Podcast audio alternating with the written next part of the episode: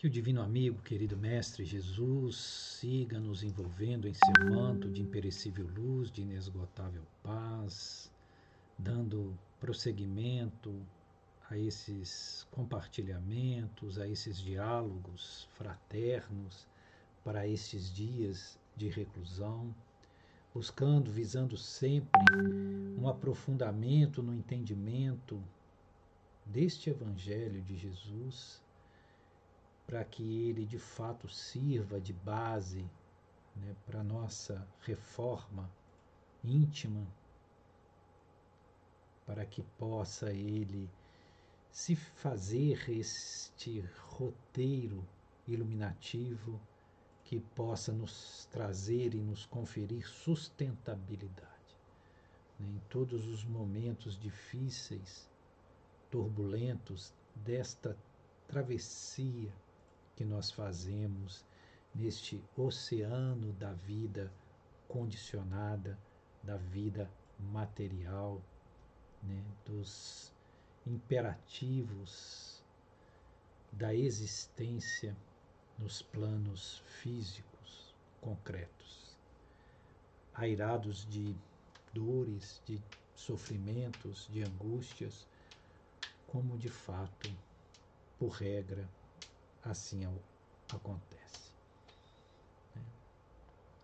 E se falamos de dor, de angústia, de desafios, devemos sempre lembrar que Jesus trazia ou deixou-nos, legou-nos uma promessa de um consolador que ele enviaria em seu nome, né?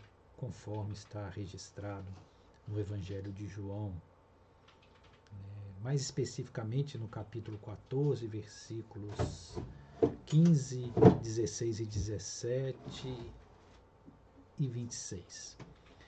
É, que nós até falaremos disto hoje, mas nós gostaríamos de pegar para analisar essa questão do Paráclito, do Consolador e talvez trazendo uma visão um pouco diferenciada uma frase que Jesus disse aos seus discípulos. Né? Uma frase que também está registrada no Evangelho de João, contudo no capítulo 16, no versículo número 7. Né? Quando Jesus, presciente que era de que ele teria que se submeter a um martiriológio, que se aproximava o momento em que a sua vida seria ceifada pela ignorância né, daquela humanidade que naquele momento o envolvia, não o aceitando né, em sua natureza divina, né, o tomando como inimigo daqueles postulados religiosos que eles ardentemente defendiam, e veja o perigo né, de, de nós nos apegarmos a postulados religiosos de forma dogmática, fanatizada, sem que isso tenha inserção profunda em nossos corações. É muito perigoso quando uma religião não é uma vivência espiritual. É porque é uma distância muito grande entre religião e espiritualidade. Nem todos que professam uma religião ou se apegam a uma religião verdadeiramente têm vida espiritual ou manifestam uma autêntica espiritualidade. E naquele tempo, Jesus estava inserido no contexto de uma cultura toda ela calcada em bases religiosas, que era o judaísmo, mas que poucos, bem poucos, tinham espiritualidade. E geralmente, quando isso ocorre, né, nós vemos a religião se tornar um instrumento bélico, um instrumento que declara guerra a tudo aquilo que opõe-se aos seus postulados. Né? Em vez de ser algo que promova a fraternidade entre os homens, tem semeado a dissidência, a discórdia, a discriminação, a intolerância, né? a agressividade recíproca. Tudo aquilo que não deveria ser o roteiro de uma religião, ainda mais aquelas que se dizem cristãs. Bom, então Jesus sabia o que ia, lhe, acontecer, que ele seria aprisionado, morto, e que isso se daria por aqueles que deveriam recebê-lo, em sendo ele o Mexiá prometido, né? em sendo ele aquele que veio trazer as luzes da libertação e a conexão com Deus. Né? Então, justamente aqueles que deveriam acolhê-lo foram aqueles que tramaram a sua morte. Né? A morte de Jesus não veio de uma decisão política, não veio por ele, por ele ter um papel político, veio por ele ser um homem divinizado, espiritualizado e que, por, por sustentar uma verdade, incomodou aqueles que não estavam preparados para essa verdade. Ele se fez uma ameaça para essa religião formal, instituída, com suas regras, com a sua estrutura rígida, né? como até hoje. Né? Cristo libertador é uma ameaça para muitas das estruturas religiosas. Bom, sendo isso outra questão, voltemos ao ponto, né, ao nosso foco. Então Jesus estava ciente do que ele iria ter que viver, vivenciar. O aprisionamento, a morte, e ele fez com que os seus discípulos se tornassem cientes disso. Né? E, e os seus discípulos sofreram enormemente, porque eles não se imaginavam sem o seu mestre.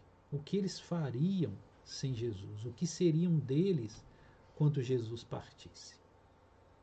Porque toda o princípio de segurança que eles possuíam estava lançado calcado em Jesus, na presença física de Jesus entre eles. Né? Então Jesus vai dizer a esses discípulos, né? É, mas eu vos digo a verdade. É melhor para vós que eu me vá, pois se eu não partir, o Paráclito ou Paracleto não vem para vós.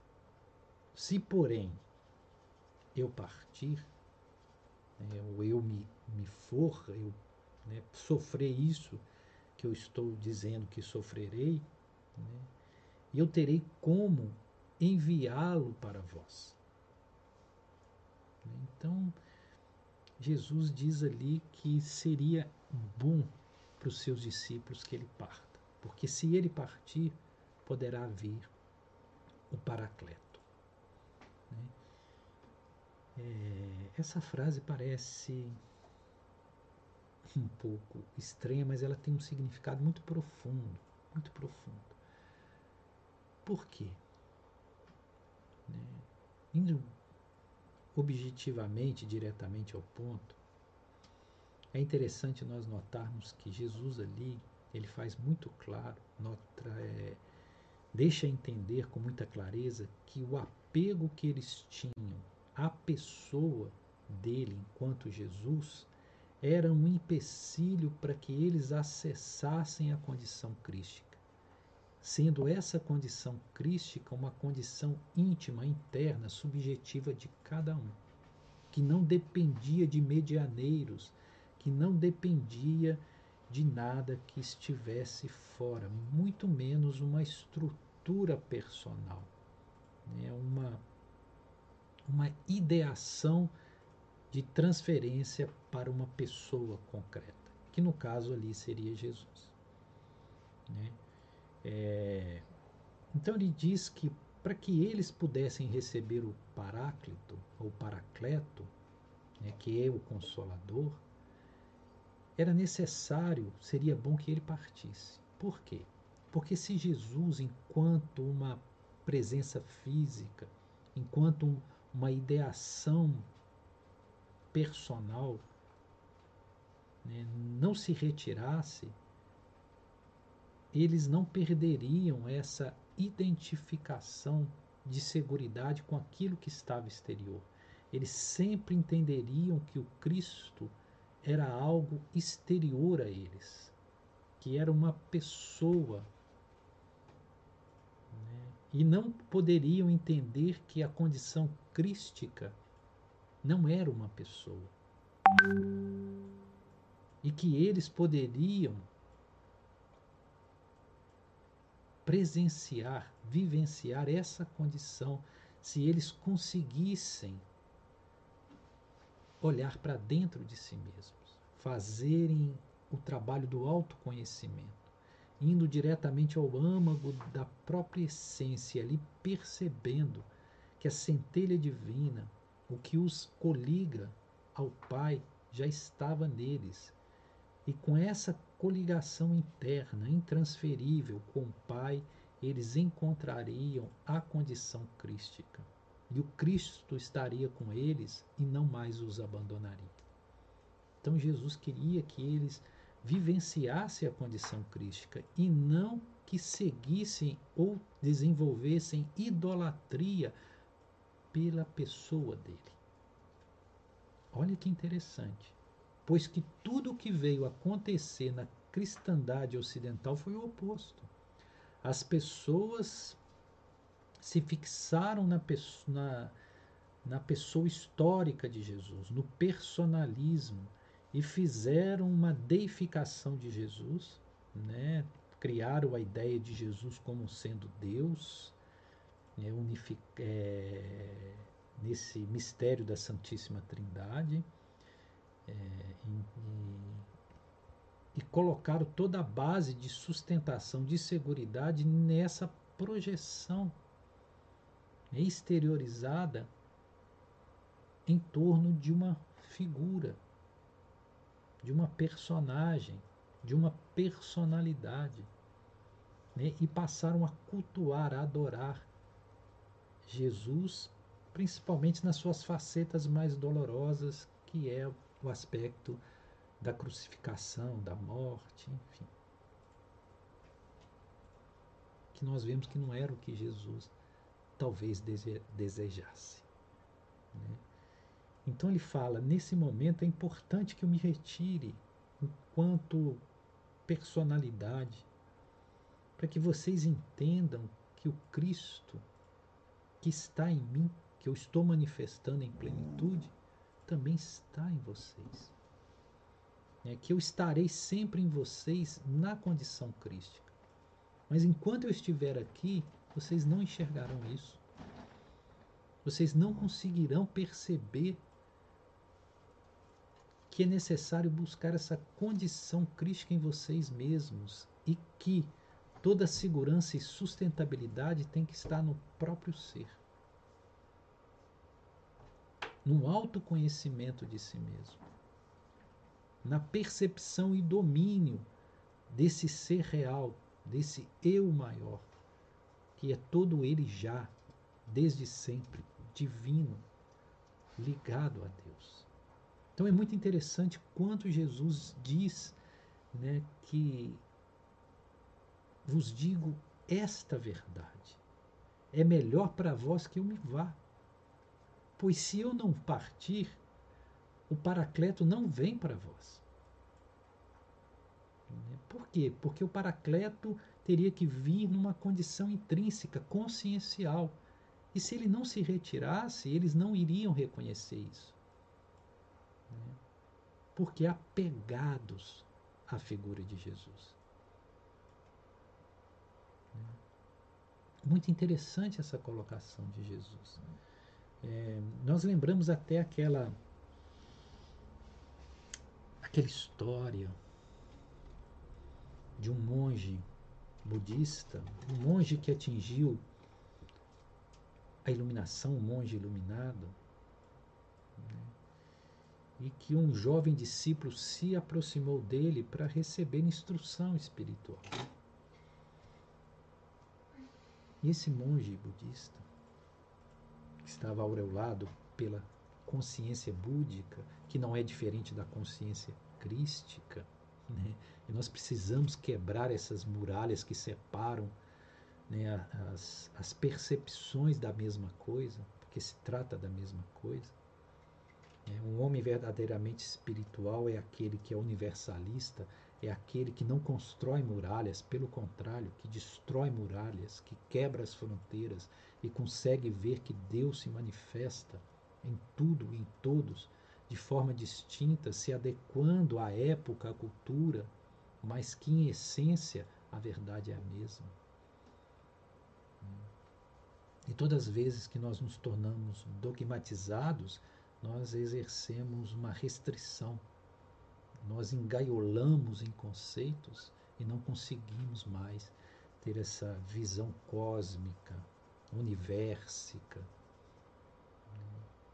Bom, mas esse monge, ele perguntou ao seu jovem discípulo: se um dia você encontrar o próprio Buda,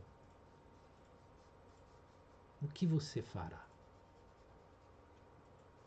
E muito apressadamente, com aquele entusiasmo dos neófitos, o monge diz, o jovem monge diz, o aspirante né, diz: Bom mestre, se eu encontrar o próprio Buda, eu oferecerei flores de lótus aos seus pés. É, o, ardon, é, o enfeitarei com guirlandas, o reverenciarei com toda a humildade e o seguirei em cada passo do caminho. Onde ele for, eu procurarei também estar. Aí o, o velho monge diz para aquele jovem: seu tolo. Você é realmente um tolo. O dia que você encontrar um Buda, você deve matar o Buda. É o que levou o jovem a tomar um grande susto, porque de imediato ele não compreendeu. O que queria aquele monge ensinar para o seu discípulo? Que enquanto ele não matasse essa identificação né, de idolatria exterior, ele não ia perceber que a condição búdica já estava nele. Então ele precisava matar essa identificação, essa transferência, esse personalismo na figura do Buda histórico, para que ele percebesse que todas as condições de iluminação já estavam nele, que ele era também um Buda.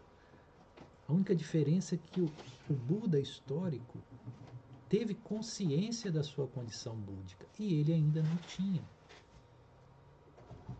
Então era preciso matar esse Buda. Né? Essa, essa idolatria, essa projeção, esse apego à personalidade histórica, para que ele percebesse que o caminho era interno que a busca era com ele mesmo, nele mesmo. Então, muito semelhante ao que Jesus diz aqui nessa passagem. Né? Então, é importante que eu me vá. Né? Porque se eu não for, o Paracleto não vem para vocês. Não estará com vocês. Vocês não conseguirão acessar o Paracleto por causa do apego que vocês têm por mim. E esse apego não é bom.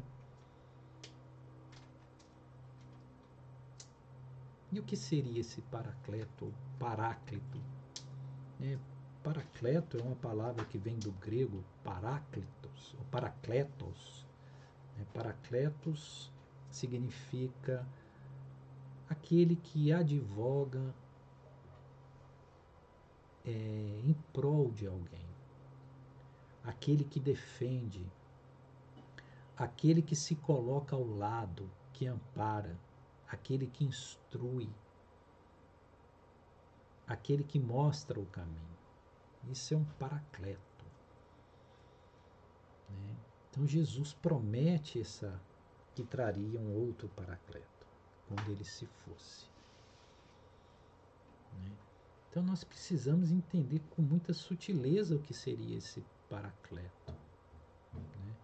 É, nós fizemos referência ao capítulo 16, perdão, ao capítulo 14 desse mesmo Evangelho de João, versículos 15, 16, 17 e 26, que Jesus vai falar dessa questão da vinda do Consolador ou do Paracleto. Né? Ele ali diz: Se me amais, guardai os meus ensinamentos, pois que eu irei ao Pai e pedirei que vos mande um, outro Consolador, para que fique eternamente convosco. É o Espírito de verdade que, o, que os homens e o mundo não podem receber, mas que vocês que o mundo e os homens não podem receber porque não os vê né? e absolutamente não, não o compreende. Mas vós, vós o recebereis, porque ele estará convosco e em vós. É importante isso, convosco e em vós. Esse Espírito de verdade este Consolador, que é um Santo Espírito que o Pai enviará em meu nome, vos ensinará todas as coisas e vos fará recordar tudo aquilo que vos tenho dito. São palavras né, registradas no Evangelho de João. O que, que nós gostaríamos de destacar para entender essa natureza do Paracleto? Porque Jesus diz que que ele iria, mas que enviaria o Paracleto. E esse Paracleto ficaria eternamente conosco, porque estaria em nós, íncito em nós.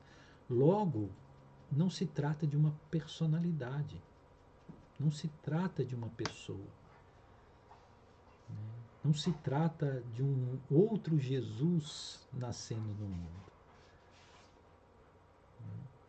E ele ali já aponta para a condição interna desse princípio do Consolador.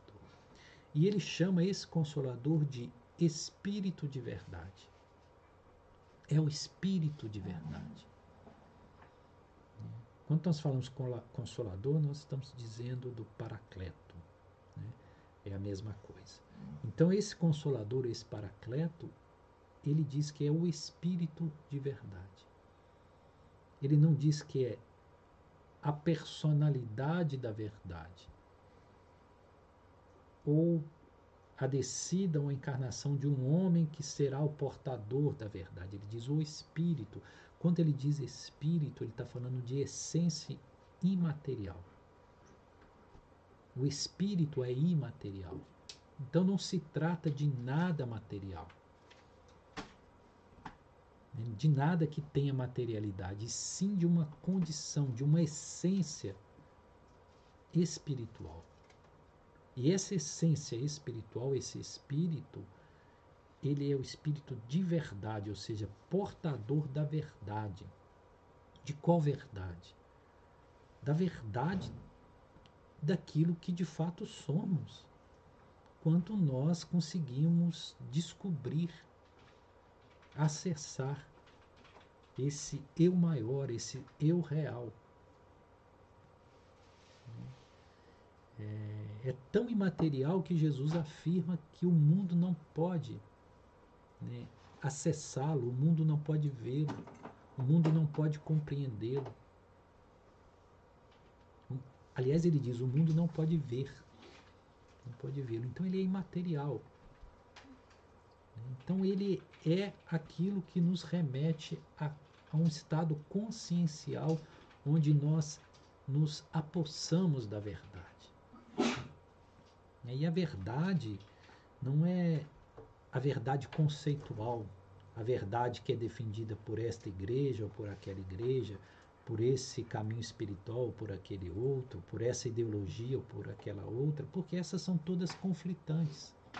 Quando ele fala a verdade, ele quer dizer daquilo que está para além da materialidade e seus jogos de ilusão. Aquilo que nós conhecemos como Maia. Quando nós deixamos de estar enredados pelas ilusões materiais. Como nós conseguimos ver além da matéria quanto nós conseguimos ver com os olhos do Espírito. Então, essa verdade é aquilo que verdadeiramente somos, enquanto entidades divinas espirituais. E esse Espírito desta verdade estará em nós e conosco.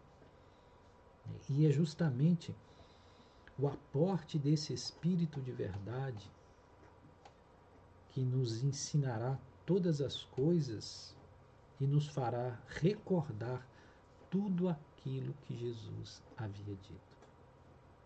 Olha que profundidade.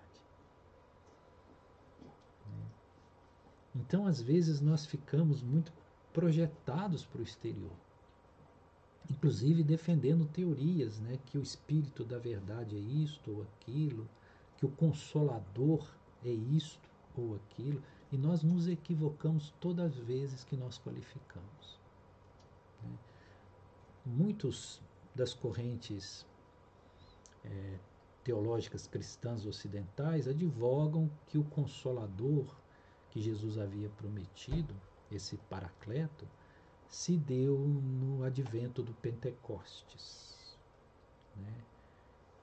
que nós conhecemos a história que os discípulos ali reunidos, que as línguas de fogo desceram sobre eles, que eles falaram em línguas estrangeiras, enfim.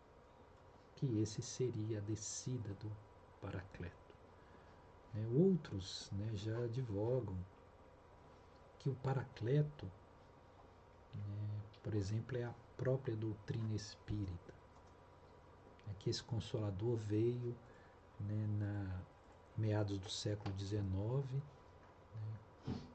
quando pôde o professor Hippolyte Leon Denis Arrivaio, que é o nosso Allan Kardec, é, codificar essa doutrina que foi trazida pelos espíritos superiores e que esse seria o consolador.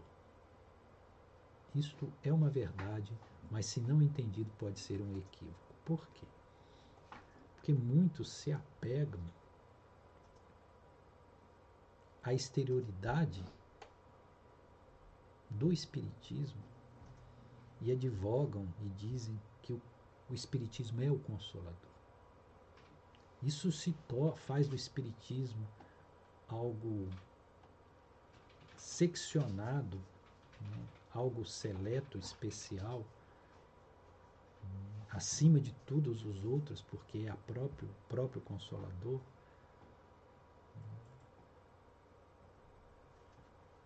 e não percebe que, na verdade,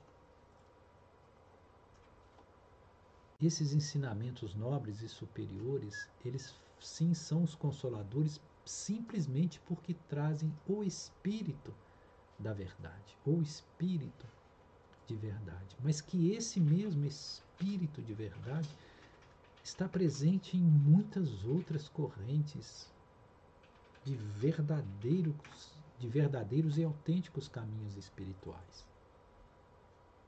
Que isso não é uma exclusividade da doutrina espírita. E por que que nós temos esse equívoco? Porque nós ainda continuamos projetando. Vendo as coisas fora de nós e não dentro de nós. Vendo o aspecto do consolador no movimento espírita que nós cristalizamos como algo exterior a nós e não percebendo que, na verdade, isso deve ser uma condição intrínseca que independe né, das, das estruturas externas a nós. Né? É, inclusive o perigo de, pensando assim, nós criarmos né, um certo elitismo de nos acharmos o portador da verdade superior a de todos os demais, que a nossa religião, a nossa doutrina é a, aquela que tem a verdade, que as outras todas estão em equívoco. Veja, tudo isso muito perigoso. Como da mesma forma que os judeus no tempo de Jesus, né, os judeus do Sinédrio, pensavam que eles detinham a verdade, que era a verdade mosaica, e que não puderam aceitar Jesus por causa disso. Não conseguiram ver Jesus. Então todo dogmatismo cega.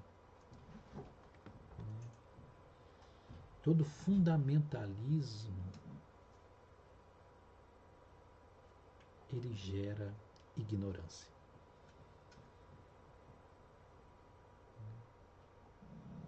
Então Jesus, ele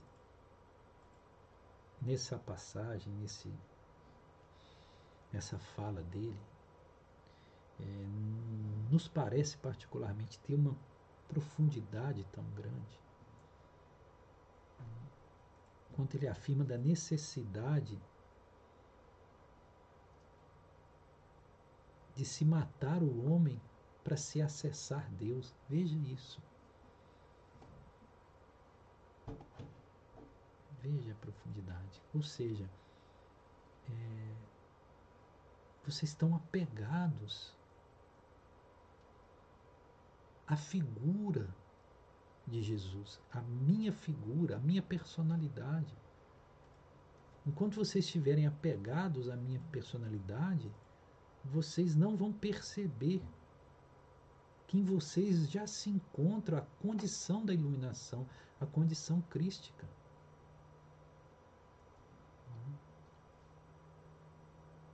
Que é preciso que eu me retire para que vocês possam ficar desamparados e nesse desamparo vocês encontrarem a segurança apenas em vocês mesmos.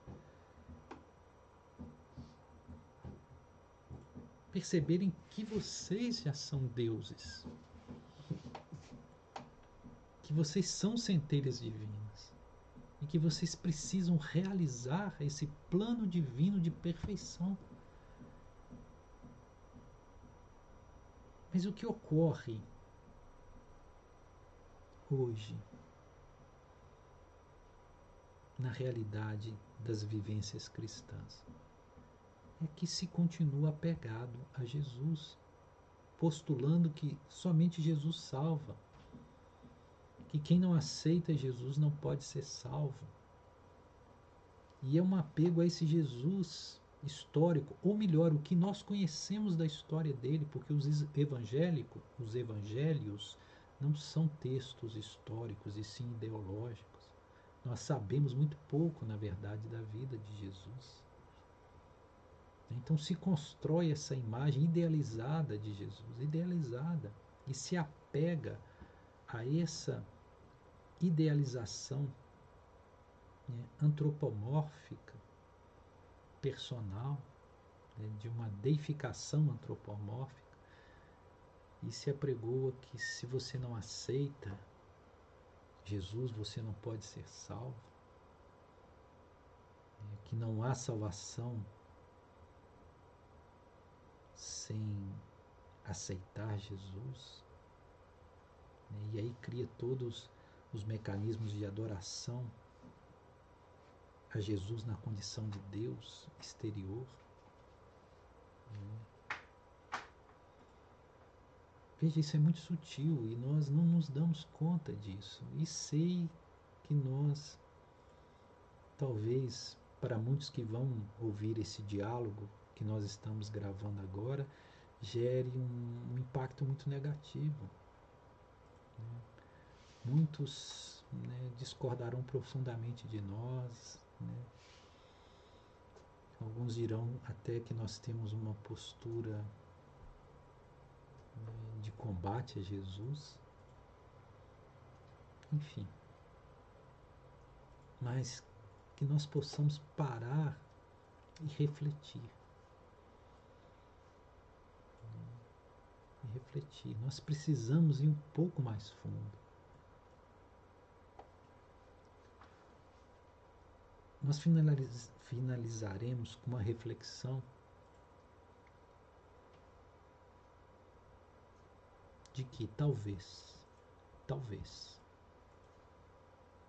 o que tem nos atrapalhado a acessar o Cristo seja o apego a Jesus.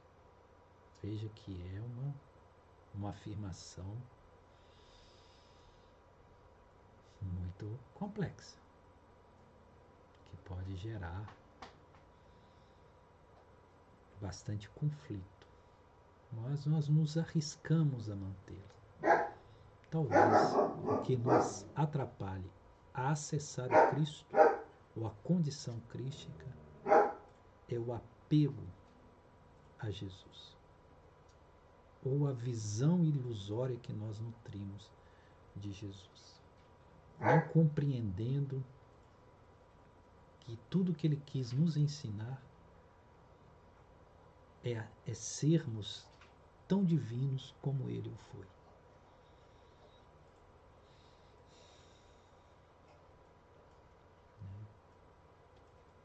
E infelizmente, a humanidade ocidental cristã tem esperado a vinda, o retorno de Jesus, o retorno físico de Jesus, né, para fechar os ciclos no fim dos tempos, que muitos acreditam que está se aproximando, que é agora, enfim. É sempre e constantemente esta visão hum, materialista, porque isso é uma visão materialista né, e personal. Enquanto mesmo o próprio Jesus, quando esteve e aportou essa condição crítica, realizou a condição crítica, nos disse que esse consolador que viria seria a base para que nós pudéssemos acessar a verdade e, na verdade, sermos livres. Né? Um consolador, um paracleto que estaria eternamente em nós e conosco, que é o próprio Espírito de verdade. Espírito. E quando dizemos espírito, não há personalidade, não há pessoa.